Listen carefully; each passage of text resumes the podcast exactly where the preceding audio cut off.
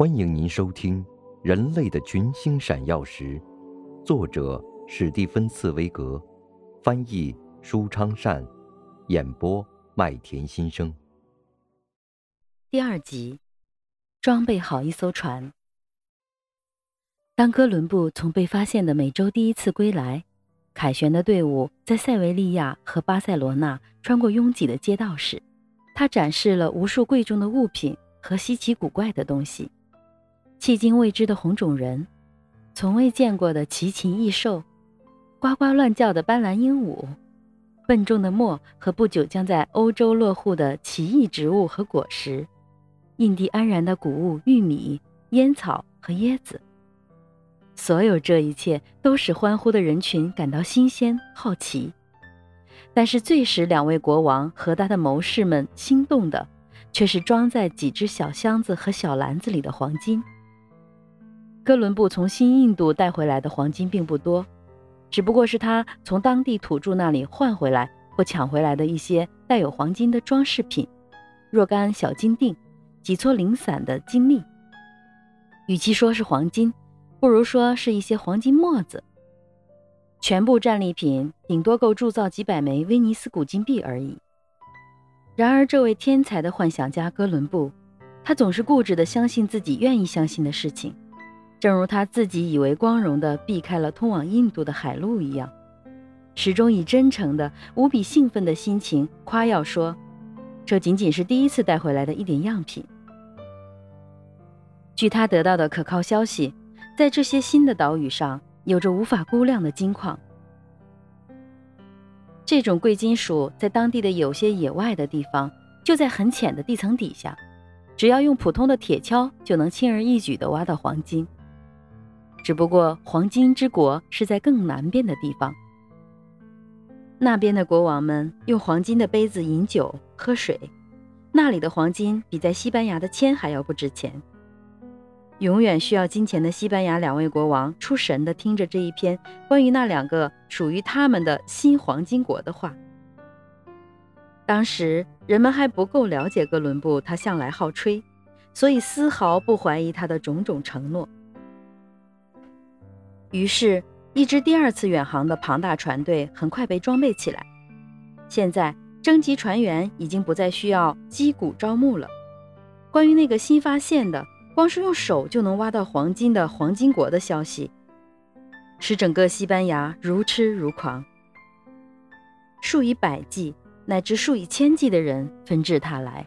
都想远航到那个黄金国去。可是这人流……又是怎样的一股污泥浊水呢？现在，贪欲将这股浊流从所有的城市、乡镇和小村庄冲了出来。不仅有那些想把自己的文盾完全镀上黄金的身出名门的贵族，和胆略过人的冒险家与勇敢的士兵，而且还有西班牙所有的垃圾和渣子，也都漂流到帕洛斯和加的斯来。烙有金印的盗贼、拦路抢劫的强盗、瘪三扒手，他们都想到黄金国去寻找一份收入丰厚的手艺活。还有为了躲避债主的负债人，为了逃脱自己爱吵架的妻子的丈夫，所有这些走投无路、穷困潦倒的人，这些犯科在案和被法警追捕的逃犯，都来报名参加这支远航的船队。这是一群疯狂的亡命之徒，乌合之众。他们决心要一蹴而就，成为最终的富豪，并决心为此使用任何暴力和干任何罪恶的勾当。哥伦布的那种虚妄之说使他们想入非非，都以为在那一些地方，只要用铁锹往地上一挖，面前就是闪闪发亮的黄金颗粒，以致移民者中一些富裕的人，甚至还随身带着佣人和牲口。以便能把这种贵金属立刻大批大批地运回家，一些没有被远航船队接纳的人不得不另想办法。那些肆意的冒险家自己动手装备船只，也不去问一问朝廷允许不允许。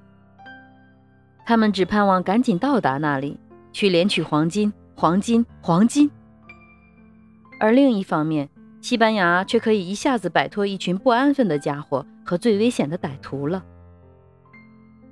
伊斯帕尼奥拉岛，也就是后来称的圣多明各岛，又称海地，没错。当总督惊恐地看着这些不速之客蜂拥而至，到这个托他管辖的岛屿来，海船年年运来新的货物，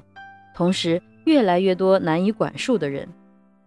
不过，新来的人也同样痛苦地感到失望，因为这里的街道上根本没有随处可见的黄金。当地不幸的土著人已经被这些金发野兽掠夺一空，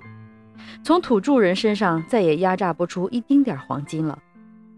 于是，这帮乌合之众就游手好闲，四处游荡，寻衅抢劫，使苦命的印第安人整天提心吊胆，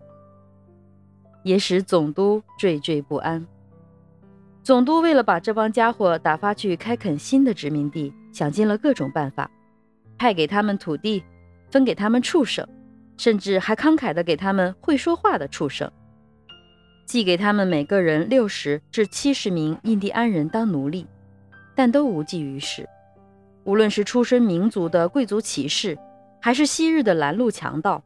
都对经营农庄缺乏兴趣。他们漂洋过海的来到这里。可不是为了种植小麦和饲养家畜，因此他们从不把播种和收获放在心上，而只顾去欺凌苦命的印第安人。在短短的几年时间之内，把当地的居民几乎全部灭绝。这些游手好闲的人，或者是在赌窟里消磨时光。没多久，这号人的绝大多数人都背上了债，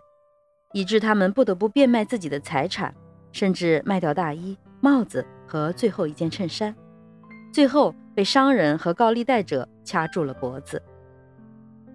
因此，当他们听说伊斯帕尼奥拉岛上有一位相当有声望的人——法学家马丁·费尔南德斯·德恩西索学士，于1510年装备好艘船，准备带着新的人马去援助在他新发现的陆地上那块自己的殖民地时，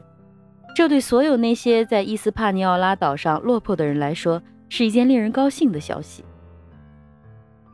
两位著名的冒险家阿索隆·德奥霍达和迭戈·德尼库利奥，曾于一年前，1509年从腓迪南二世国王那里，获得了在巴拿马海峡附近和委内瑞拉沿海地区建立殖民地的特权。他们两个人赶来，将这块地方命名为“黄金的卡斯蒂利亚”。恩西斯这位精通法律但不因世事的学士，被这样的一个响亮名字给迷住了，被那些诓人的大话所蛊惑。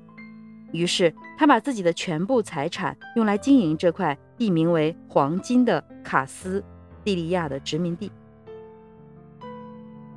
可是，从这块位于乌拉瓦斯海湾新建的圣塞瓦斯蒂安殖民地没有送来一块黄金。而只是传来疾呼的救援声。恩西所派去的人员有一半在同土著人的斗争中丧了命，另一半人则在饥饿中倒闭。恩西所为了挽救自己已经投资的钱财，便毅然决然倾其所有，装备起一支支援的远征队。伊斯帕尼奥拉岛上所有那些潦倒绝望的人，刚一听说。